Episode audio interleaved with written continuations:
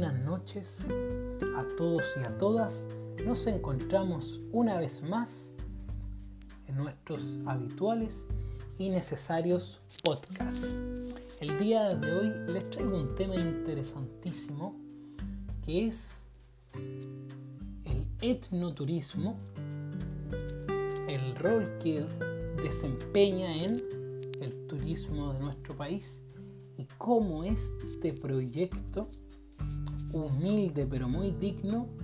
se enmarca y combate y triunfa en la región de la Araucanía. Acompáñenme a ver este caso de hoy que es bastante, bastante prometedor y alentador. El turismo cultural mapuche en el lago Budi, en la región de la Araucanía. Lo, primero que tenemos que hacer es decir el, significado del etnoturismo. El etnoturismo es el turismo étnico en donde se desempeña la parte más humana de toda la actividad turística pues de esta forma se experimentan nuevos conocimientos, se descubren los sentimientos y se encuentra así la raíz que une a la gente de ese pueblo, de, esa etnia, con su pasado, con su tierra, el arraigo con su historia. Y contada en carne propia, es una posibilidad de acceder al pasado de un momento a otro, llevándose el turista, el visitante, una experiencia muy enriquecedora. Me, gusta, me gustaría explicar un poco el contexto de la, la región de la Araucanía. En cuanto al clima y la vegetación de la novena región de Chile, su capital es Temuco y tiene una población aproximadamente de 900.000 personas. En cuanto a su clima, eh, tiene, tiene, unas características geográficas de clima templado oceánico lluvioso que se localiza de preferencia en la cordillera de la costa generalmente y en parte de la precordillera andina. Eh, tiene, tiene dos, tiene, tiene tres puntos de agua esta famosa ruta fluvial llamada Laf Kenche. Laf Kenche viene, viene del Mapu Dungu, donde Lafken es costa o zona costeña, al, le daña al mar, y Che, persona, gente. Por eso los Lafkenches son los mapuches de la costa ellos en una región que como, les contaba, la región de la Araucanía con sus particularidades climáticas fue, fue alguna vez muy parecida a la región de los ríos, muy parecida a esa selva templada que hasta que hasta el día de hoy existe en Valdivia. Lo, que le pasó a esta zona de la Araucanía fue que tempranamente con la llegada del, español empiezan los asentamientos de, los forajidos de, de, estos colonos europeos empiezan a limpiar, como decían en esa época, que era quemar mucho bosque virgen y se empieza a cambiar el paisaje abruptamente de esas zonas al despojarle de, de sus virtudes y hermosuras humanas, sociales y ecológicas, por, por supuesto. En este contexto, la región dentro de la región de la Araucanía, según la última encuesta CACEN, se ubican 7 de las 10 comunas más pobres de Chile. Así es, el 70% de la mayor pobreza de nuestro país se ubica en la región de la Araucanía,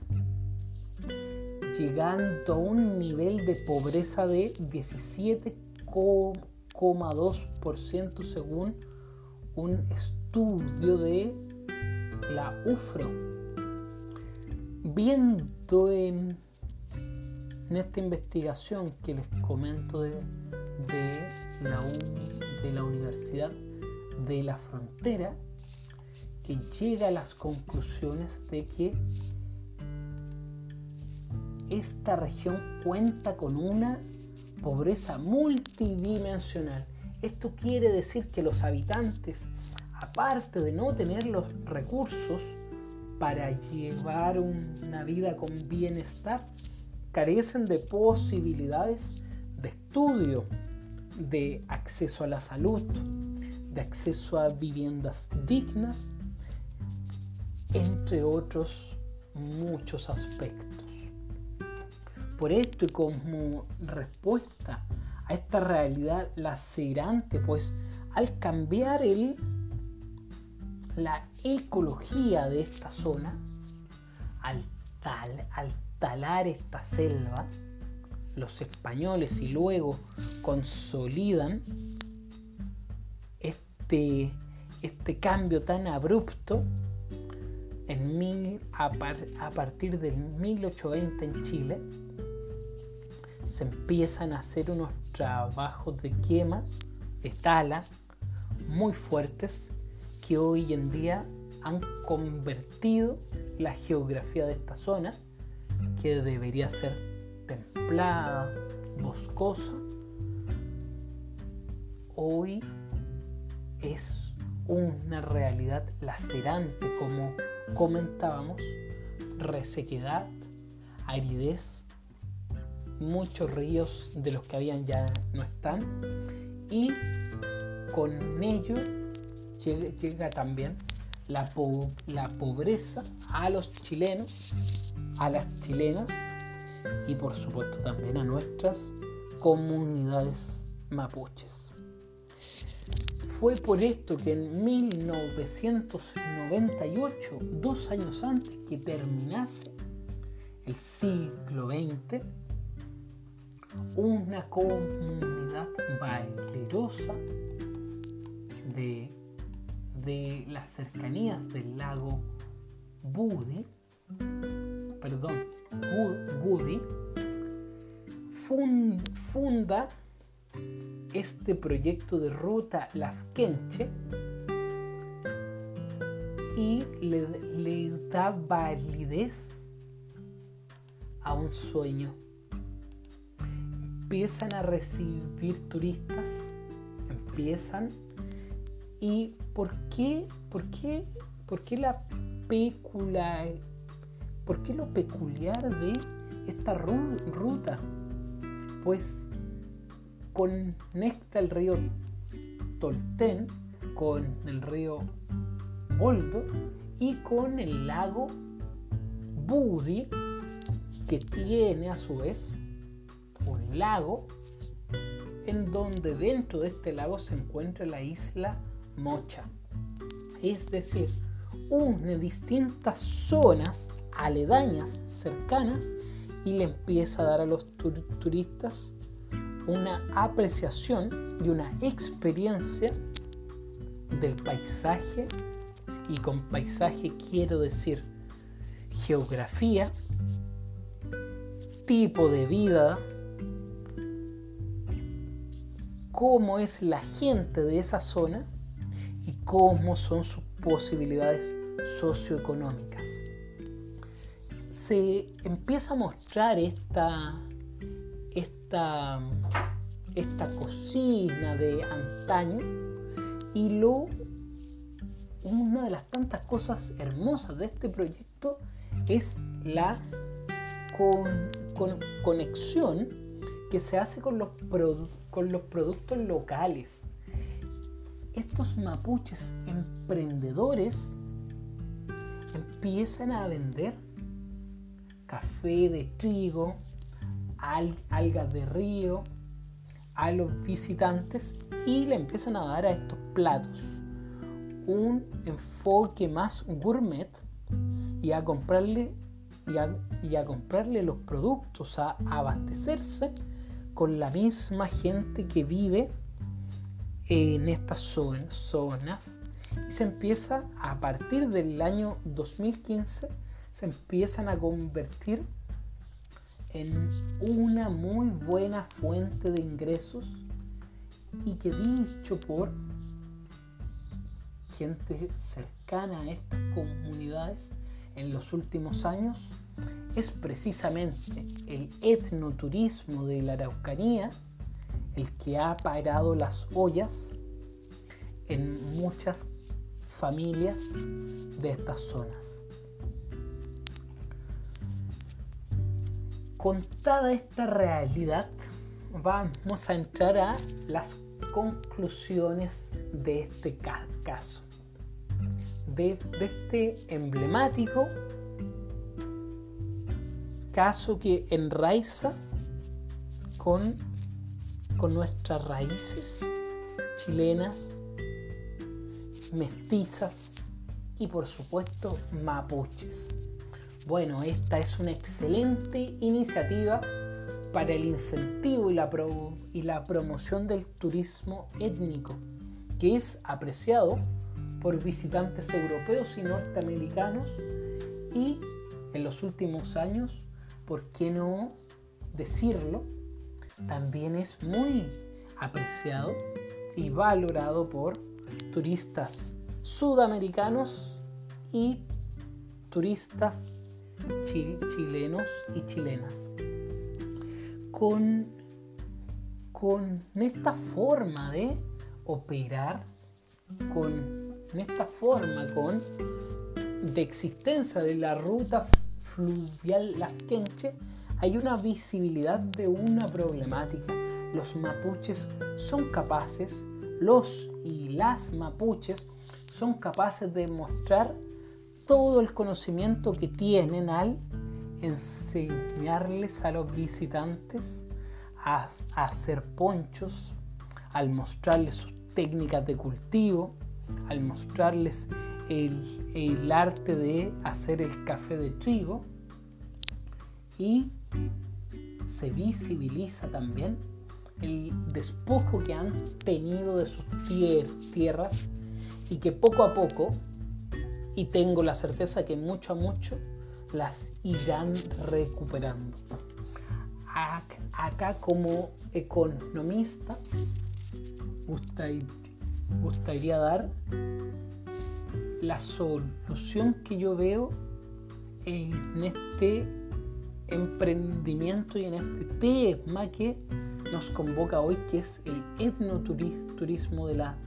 novena región. Y es, y es que de esta forma se va a ser capaz de lograr una superación de los conflictos territoriales habrá también una valorización cultural y patrimonial de este pueblo y cada vez se desarrollará más la se habrá más terreno fértil para el desarrollo escala humana. Estas comunidades se van interrelacionando con, con sus vecinos, con sus vecinas, y se, se van creando especies de ecoaldeas que, que van a ir ofreciendo más servicios a los turistas y que apela e incentiva la, la, la economía local. Y como decía uno de los mejores economistas chilenos, lo pequeño es hermoso. Este, este proyecto existente desde el año 98 es sin lugar a duda un proyecto hermoso, personalizado y que va encontrando adeptos y adeptas. Y les invito cuando pase esta cuarentena cuando ya lleguen a Chile los mejores aires visitar la novena región ir al lago Budi tener la posibilidad de dormir una noche en Ruca ver esas hermosas estrellas compartir un mate con, con, las lamienes, con los peñes, con las ñañas y acercarnos un poco más a esa hermosa bandera que nos trajo de, vuelta el estallido social, la bandera mapuche, ahí están nuestras raíces, ahí está nuestro destino y espero que les haya gustado el tema del día de hoy. Sin más, me despido recordándoles como siempre que mi nombre es Felipe Garcés Fernández y que es un placer compartir estos podcasts, leer sus comentarios y estoy habilitando para que puedan dejar sus notas de voz con con sus eh, comentarios, añoranzas y otros. Amigos y amigas,